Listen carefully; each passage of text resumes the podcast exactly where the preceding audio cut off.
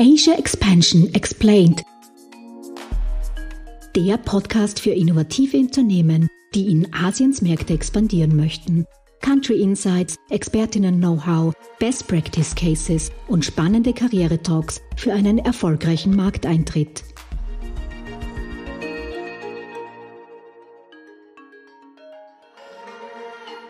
Hallo und herzlich willkommen zurück bei Asia Expansion Explained, der Podcast für österreichische Startups, die in asiatische Märkte internationalisieren möchten.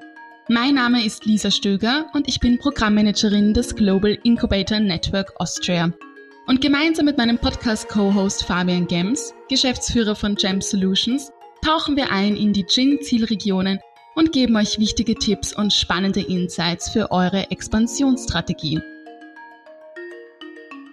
Es ist die zehnte und leider auch schon wieder die letzte Folge der Podcast-Serie zur Jin-Zielregion Hongkong. Und wir feiern auch ein kleines Jubiläum, denn die heutige Folge ist bereits die vierte Folge von Asia Expansion Explained. Und nächste Woche geht es dann weiter mit der nächsten Jin-Zielregion und einer neuen Podcast-Serie. Genau, Lisa. Ich glaube, wir sind alle schon gespannt darauf, aber um zu Hongkong zurückzukommen. Heute haben wir den Experten Christian Haberneck, CEO der McCrary Diagnostics GmbH, kurz MedEx, zu Gast. Er erzählt uns, wie man als ausländisches Unternehmen in Hongkong erfolgreich wird und was es dazu braucht. Ja, Medix ist nämlich auch ein Jingo Asia Alumni Startup. Christian hat an unserem Internationalisierungsprogramm Go Hong Kong in Shenzhen 2019 teilgenommen und so haben sie ihre Internationalisierung nach Hongkong gestartet. Christian ist gebürtiger Wiener, Vater von drei Töchtern und hat 2003 am Vienna Biocenter im Bereich der Molekularbiologie sein Doktoratsstudium abgeschlossen. Während seines Studiums hat es ihn immer mehr in die Wiener Biotech-Startup-Szene gezogen.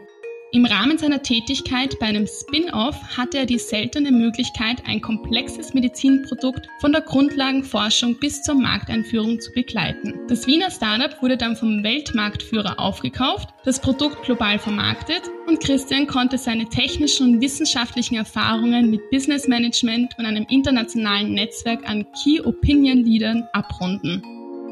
Genau, und 2014 entschloss er sich dann, den laut eigenen Aussagen etwas innovationslahmen Konzern zu verlassen und gründete nach einer kurzen Zeit selbst. Seine Firma Medex beschäftigt derzeit 35 Mitarbeiter und ist in mehr als 50 Ländern am Diagnostikmarkt vertreten.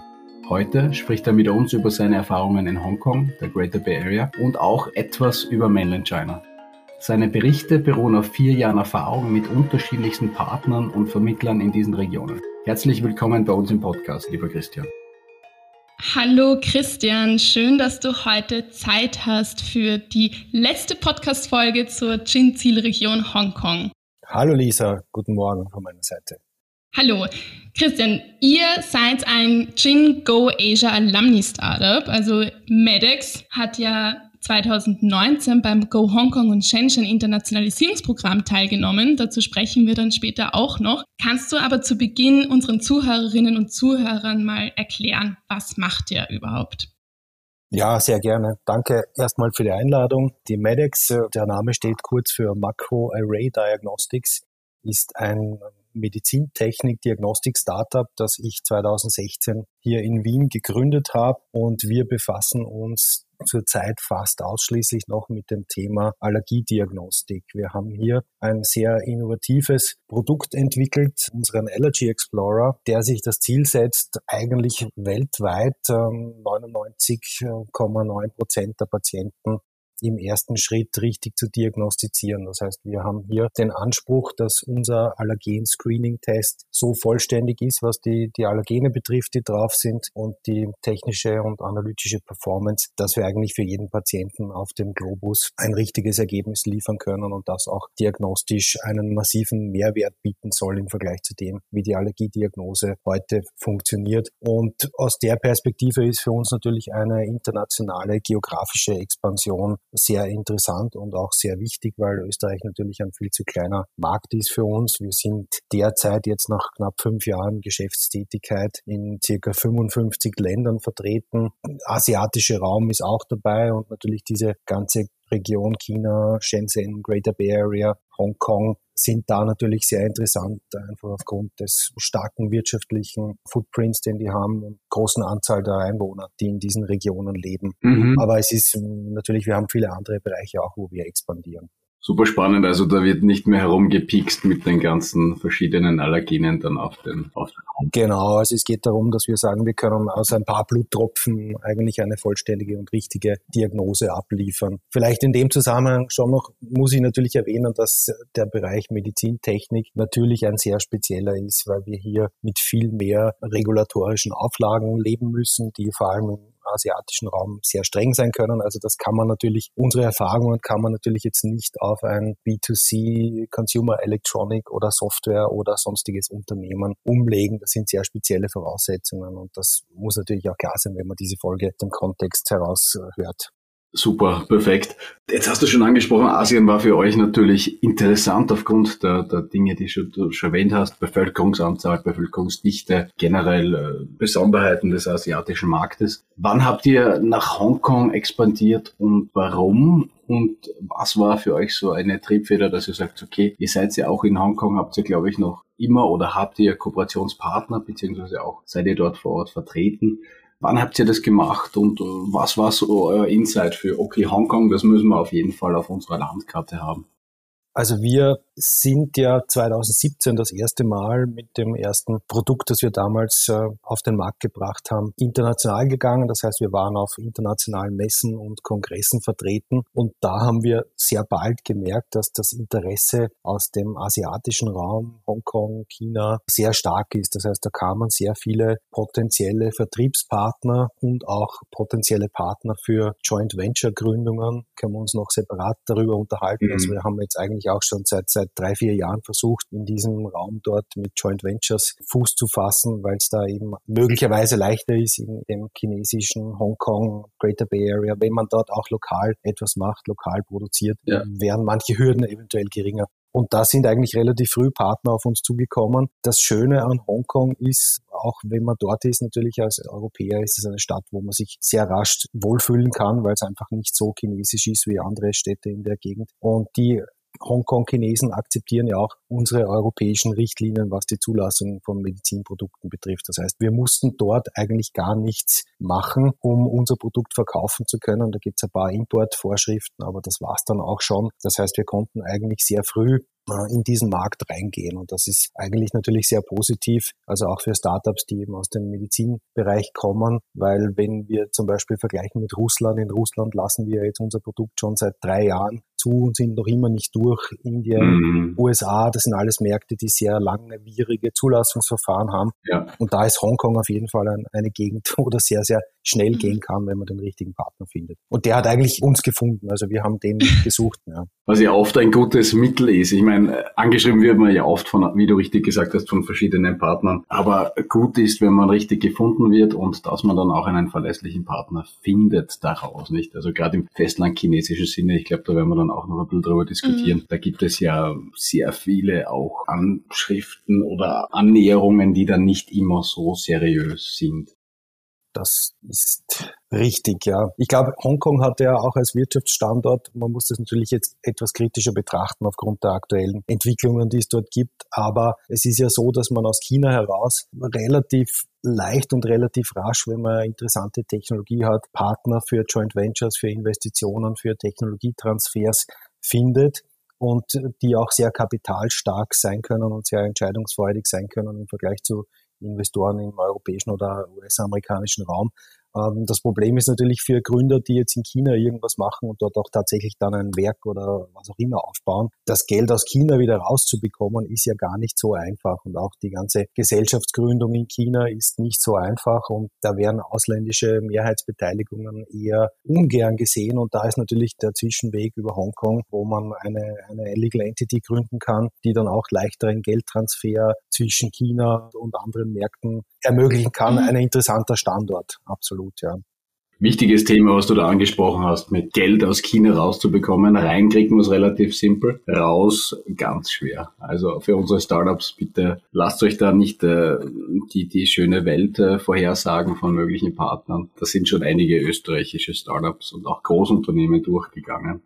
Vielleicht können wir hier auch noch ein bisschen anknüpfen, Christian. Du hast jetzt gemeint, dass der Hongkong-Markt euch ein bisschen zugeflogen ist. Also es kommt natürlich auch immer auf die Branche drauf an. Also das war von dir ein sehr wichtiger Tipp, dass man sich auch immer anschaut, wie das denn aussieht in der Branche, wo man tätig ist, am jeweiligen Markt, ob es da lange Zulassungsprozesse gibt oder nicht. Aber Hongkong als strategischer Standort zu Festland China. Wie habt ihr denn da euch vorbereitet? Wie seid ihr da vorgegangen, dass ihr dann eben Shenzhen und die Greater Bay Area mitnehmen könnt? Ja, also wir haben ja damals diesen Call zugeschickt bekommen und äh, waren damals schon eigentlich mitten in Gesprächen mit potenziellen Joint Venture Partnern aus China, die eben auf uns zugekommen sind und haben gesagt, das ist für uns eigentlich eine interessante Möglichkeit, da auch zusätzliche Investoren kennenzulernen. Das Ganze war ja in Verbindung mit so einer Startup, das heißt Startup Launchpad, mhm. wo, glaube ich, über 10.000 Startups mitgemacht haben. Und da gab es ja dann eben auch einen Pitching-Wettbewerb und so weiter. Den ihr ja gewonnen und, habt. Ja, genau.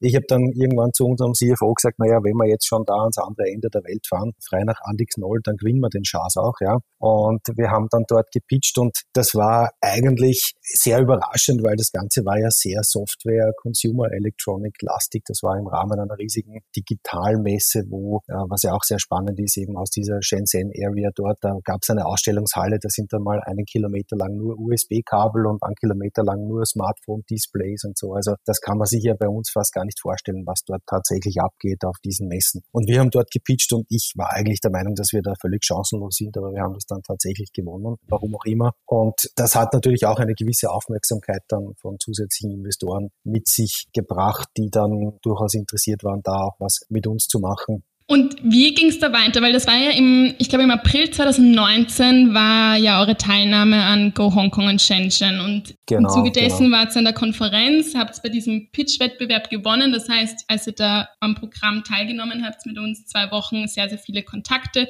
knüpfen können. Und wie ging es dann weiter? Was waren dann die nächsten Schritte? Wie seid ihr mit den Partnern in Kontakt geblieben? Äh, worauf muss, muss man da achten? Ja, also wir haben dann eigentlich das Ganze immer mehr konkretisiert. Es gab dann kurz im, im Anschluss darauf, wir, wir, haben uns dort auch mit unseren Partnern getroffen, wir haben uns auch mit anderen Partnern getroffen, haben uns dann aber doch entschieden, äh, eigentlich mit dem einen Partner, der da schon Kontakt mit uns hatte, das dann weiterzutreiben und haben uns dann früher oder später auf ein Termsheet geeinigt, dass wir gesagt haben, gut, wir gehen in diese Region rein, wir bauen dort ein Produktionszentrum auf. Das heißt, es gibt dann einen partiellen Technologietransfer, dass wir im chinesischen Markt Shenzhen, Hongkong oder wo auch immer, das war noch nicht ganz klar, Shanghai war auch im Gespräch, ein, eine Produktionsstätte aufbauen, um eben, und das war das Versprechen, was dahinter stand, wenn man in dem Gebiet eine Facility aufbaut, dann gibt es leichteren Zugang zu Förderungen. Es gibt auch Erleichterungen bei der Zulassung des Produkts.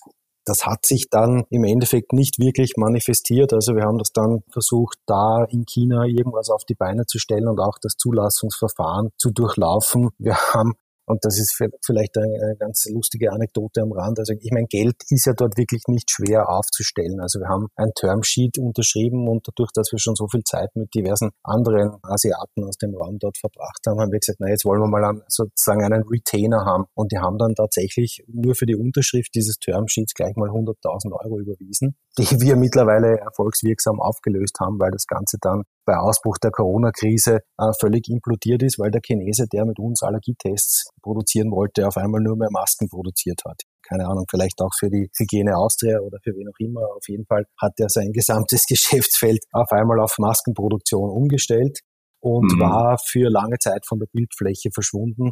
Und wir haben dann irgendwann gesagt, na gut, für uns uninteressant. Ja, wir haben dann auch auf Vermittlung der WKO uns dort dann noch von einer Agentur beraten lassen, so ein Regulatory Consultancy, und haben dann eigentlich verstanden, dass sehr viel von dem, was die Chinesen uns da erzählt haben, was die Zulassung betrifft, eigentlich alles Humbug war. Das heißt, dass wir mhm. das Produkt dort nach dem Modus, den wir vorhatten, sowieso nicht zulassen können. Und das ist eigentlich jetzt schon zurzeit unser Standpunkt. Wir, wir sind dabei in, in Hongkong und dieser Greater Bay Area das Produkt zuzulassen. Das wird vielleicht heuer noch passieren, ist auf jeden Fall interessant. Wir haben da 70, 80 Millionen äh, finanzstarke potenzielle Kunden, aber weitere Expansion nach China rein wird extrem schwierig, weil einfach die Zulassungsbestimmungen dort so schwer sind. Ja, da kann ich mich erinnern, da habe ich damals auch mit dem, dem Florian von euch gesprochen und das war ja eines der Themen, auch bei zum Beispiel der Ping-An-Gruppe, wo wir auch ein paar reingebracht haben in den Incubator, mhm. wo die gesagt haben, okay, wie schaut's mit eurer chinesischen Zulassung aus, nicht? Das war so immer ja, das ja. Totschlagargument. Ich denke, dass für, für Startups mit einer interessanten Technologie in der Region sehr schnell und sehr leicht Geld aufzustellen ist.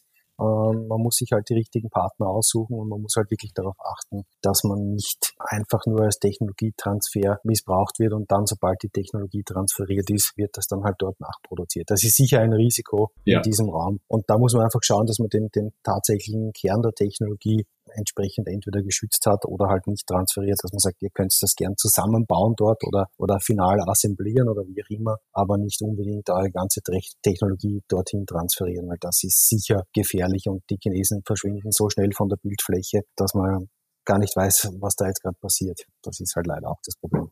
Und das ist halt bei 1,4 Milliarden Leuten hast du halt die schwarzen Schafe dabei, das ist klar. Und die Geschwindigkeit, die es halt in China gibt, das ist halt dann noch einmal das Zusätzliche, nicht? Weil wenn für den das dann wirklich interessant ist, dann stellt er in einer Woche eine Produktion auf. Und das kann man als Startup gar nicht so, da muss man aufpassen, wie machen.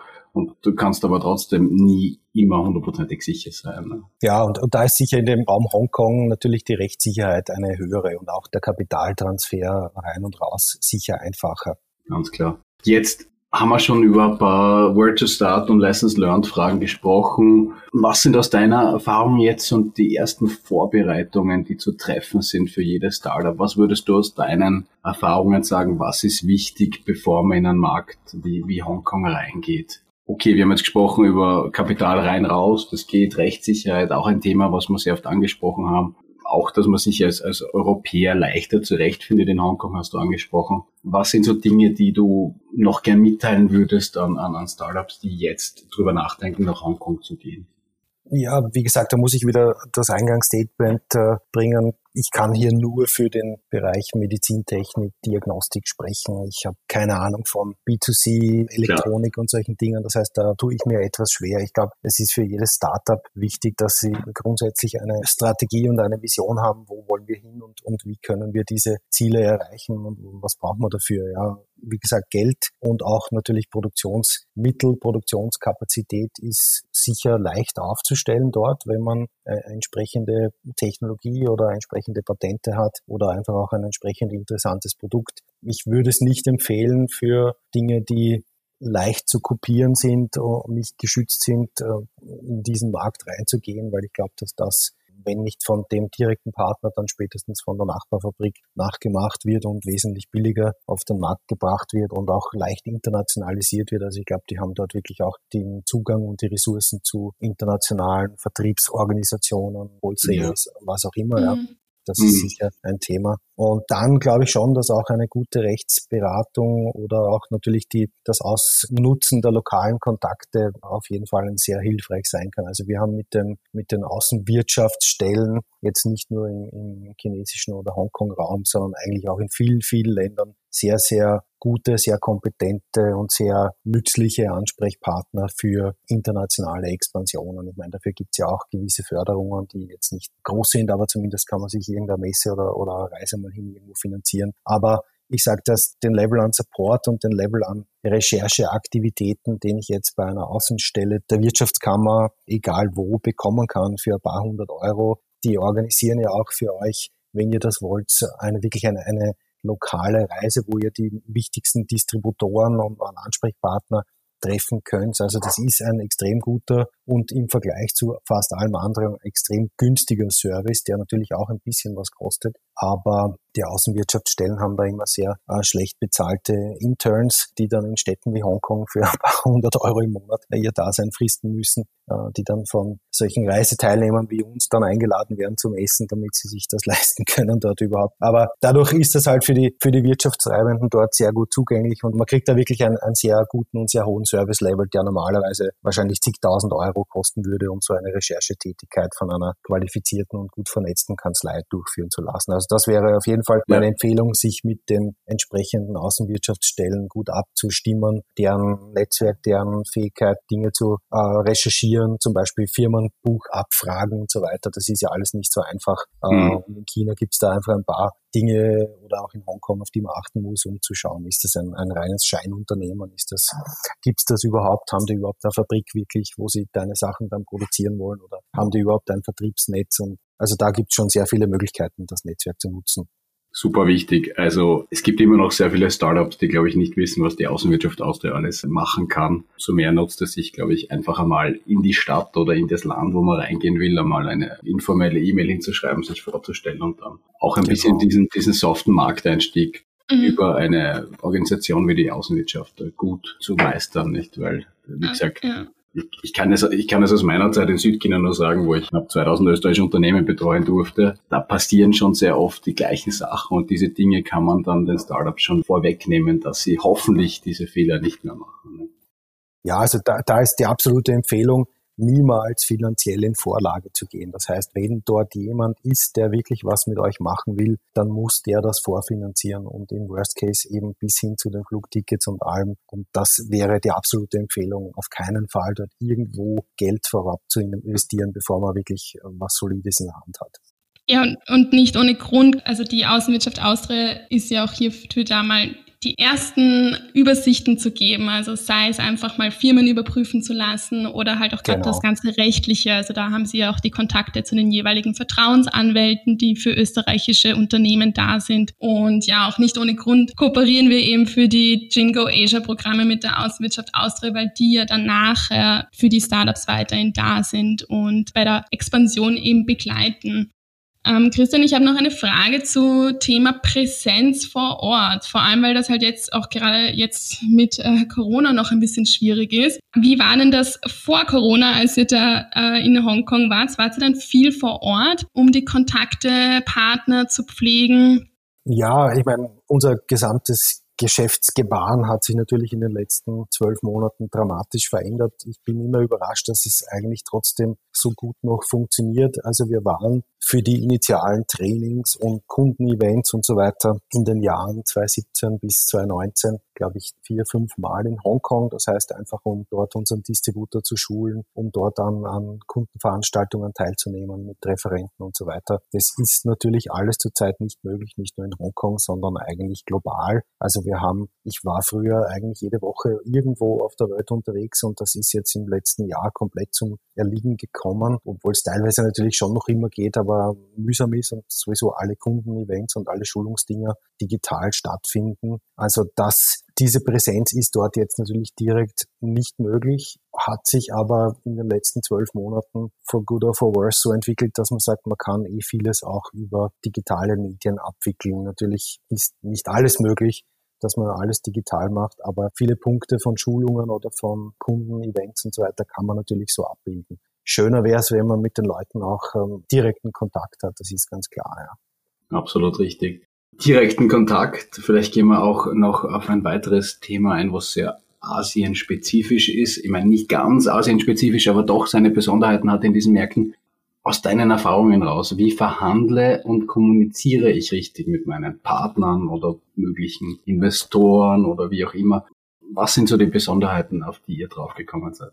Ja, da ist, ich meine, da ist Hongkong sicher vielleicht einfacher als China, weil dort doch die meisten relativ gut Englisch sprechen. Zumindest die Erfahrungen, die wir hatten und die Kontakte, die wir hatten, sind einfach aus der Historie heraus an die englische Sprache mehr gewöhnt. In China speziell ist das extrem schwierig, weil da sich Verhandlungen und Meetings auch von der kulturellen Perspektive natürlich ganz anders gestalten. Also da gibt es gewisse Dinge, die natürlich extrem mühsam sind, wenn man einen Satz in die Runde wirft, wird der übersetzt einmal, dann wird der zehn Minuten auf Chinesisch Stelle äh, diskutiert und danach kriegt man eine einsilbige Antwort zurück und so geht das dann stundenlang oft hin und her und dann muss man sich auch darauf einstellen, dass halt dann als, als After-Work-Programm diverse Exzesse stattfinden mit äh, chinesischem Essen und chinesischem Alkohol, wo dann verlangt wird, dass man dort relativ heftig mittrinken muss. Und äh, das heißt, man sollte immer einen abstellen, der auch als Auffangbecken für den vielen chinesischen Schnaps dienen kann und der das trinkt, der aber am nächsten Tag nicht unbedingt verhandlungsfit sein muss.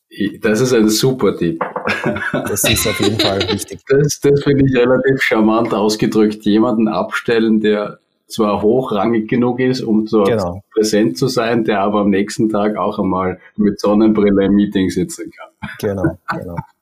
Christian, vielleicht auch noch, also zu deiner Expansionserfahrung. Gibt es etwas, was du jetzt anders machen würdest? Also gibt es irgendwelche Hürden, was schwierig war, wo du das den Startups jetzt empfiehlst, achtet darauf, das hätten wir anders machen sollen?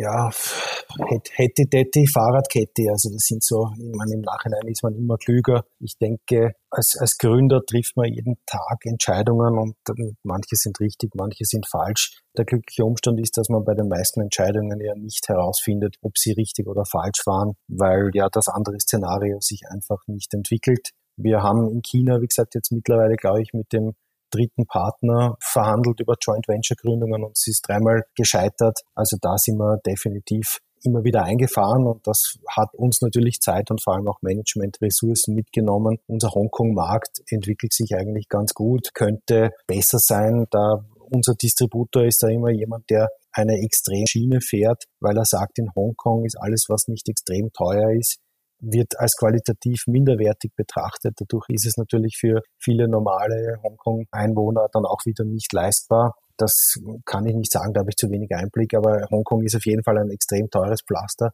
Das muss einem bewusst sein, wenn man dort Fuß fassen will und sich auch nur ein winzig kleines Büro oder auch nur ein winzig kleines Apartment mietet, dass das extrem teuer ist. Also ich kann mich noch sehr gut erinnern an das Hotel, das uns die Gin damals zugewiesen hat. Da war ein Bett, eine Dusche und dann konnte man gerade noch den Koffer hinstellen und dann war es eigentlich auch schon voll. Und wenn man duschen war, war das Klo dann nachher nass, weil das war natürlich alles in einer winzig kleinen Nasszelle.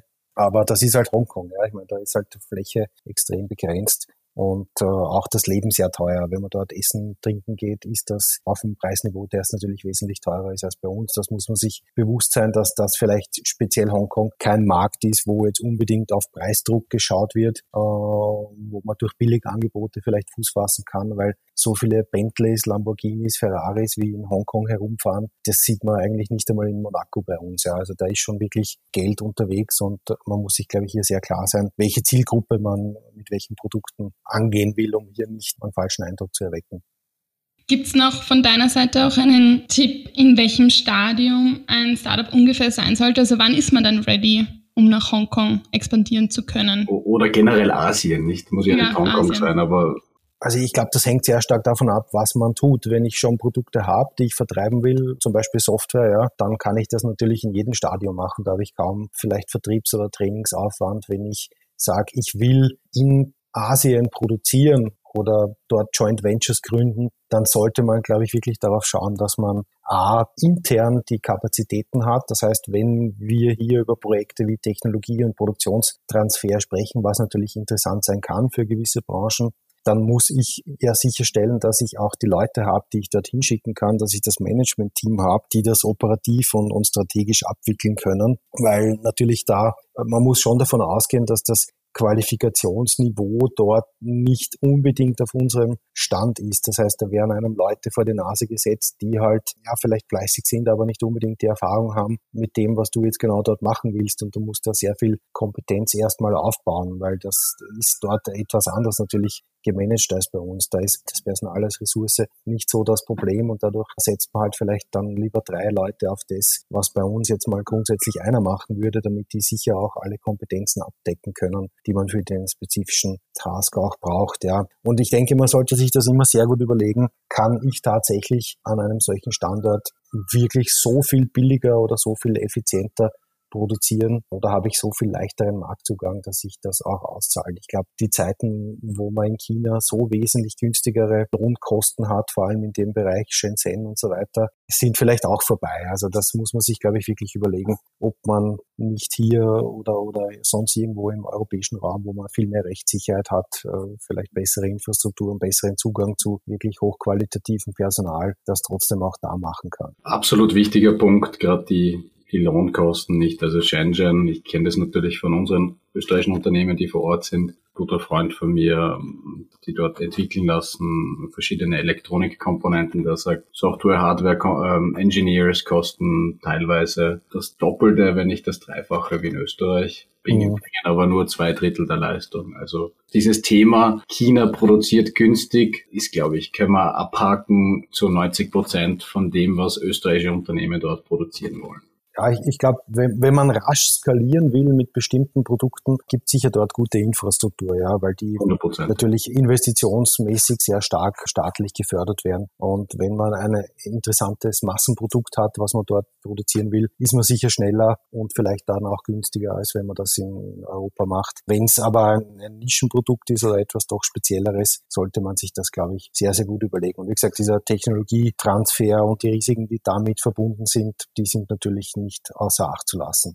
Na, bin ich vollkommen bei dir. Gut, Lisa, sollen wir unsere, die Zeit verfliegt leider, aber ja. möchtest du unsere Abschlussfrage, unsere allbekannte Abschlussfrage stellen? Genau, es bleibt auf jeden Fall noch Zeit für unsere traditionelle Abschlussfrage. Und zwar, Christian, wir wollen deinen persönlichen Insider- und Erfolgstipp für österreichische Startups und Unternehmen hören, die gerade nach Asien expandieren wollen, die Greater Bay Area kennenlernen wollen. Was ist dein persönlicher Erfolgstipp? Ja, wie gesagt, es ist immer so, ich bin ja jemand, der sehr stark auch an den Glücksfaktor glaubt. Also wenn man das Glück hat, ein Unternehmen zu gründen und dann erfolgreich ist damit, dann ist da natürlich auch sehr viel immer gerade am richtigen Ort mit dem richtigen Produkt gewesen zu sein und nicht alles ist, weil man so wahnsinnig viel cleverer war oder besser als die Konkurrenz. Das ist, glaube ich, dass eine gewisse Humbleness jeder Gründer haben sollte. Dann ist es, glaube ich, immer wichtig, vor allem in, in technologieorientierten Unternehmen, so wie wir das auch sind. Und das ist auch mein Tipp an, an viele junge Gründer, die frisch von der Uni kommen und oft wahnsinnige Fantasien haben, was nicht alles möglich ist. Mein Tipp wäre,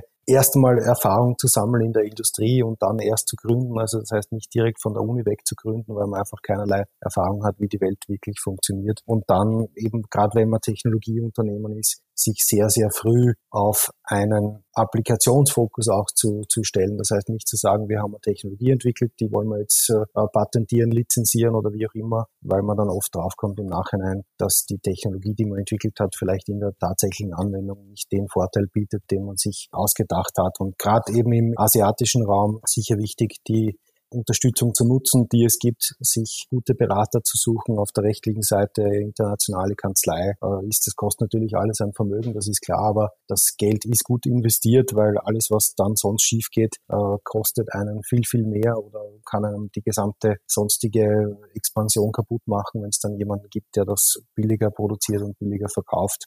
Und ja, man muss einfach auch, ähm, und das ist, glaube ich, ganz wichtig, man muss auch wissen, wann Zeit ist, vom Verhandlungstisch wegzugehen und zu sagen, ah, das, mit euch wird das nichts. Wir haben das dreimal gemacht, weil es einfach dreimal absehbar war, dass wir da nicht weiterkommen. Und da darf man sich, glaube ich, dann nicht schrecken, weil man sagt, jetzt haben wir schon ein Jahr und vielleicht schon 100.000 Euro investiert äh, in dieses Projekt und deswegen wollen wir das jetzt unbedingt zum Erfolg machen. Also man muss hier einfach auch die Konsequenz haben und sagen, das wird nichts, das geht nicht, da sind wir besser, wenn wir jetzt wieder entweder den nächsten ausprobieren oder sagen, wir gehen halt erst nach Asien, wenn wir die entsprechenden Ressourcen haben, um das mhm. wirklich zu managen. Viele Tipps, viele tolle Einblicke in die Greater Bay Area, Hongkong. Vielen Dank, Christian, für deine Zeit, für deine Einblicke und ich glaube, dass viele österreichische Startups haben da heute sehr viel mitnehmen können. Sehr gerne. Vielen Dank nochmal für die Einladung. Danke dir, Christian. Liebe Zuhörerinnen und Zuhörer, wir sind schon wieder am Ende unserer heutigen Folge angelangt. Wir freuen uns, wenn ihr auch nächste Woche wieder mit dabei seid bei Asia Expansion Explained. Das war Asia Expansion Explained, Ihr Podcast für eure Internationalisierung nach Asien. Ihr habt Fragen, Anregungen, Wünsche? Dann schreibt uns unter podcast.gin-austria.com. Weitere Infos zu den Startup Services von Global Incubator Network Austria findet ihr auf gin-austria.com. Ready for the next steps? Go big, go global, go Asia. Dieser Podcast ist eine Kooperation zwischen Jam Solutions und dem Global Incubator Network Austria, ein Förderungsprogramm des Austria Wirtschaftsservice und der österreichischen Forschungsförderungsgesellschaft.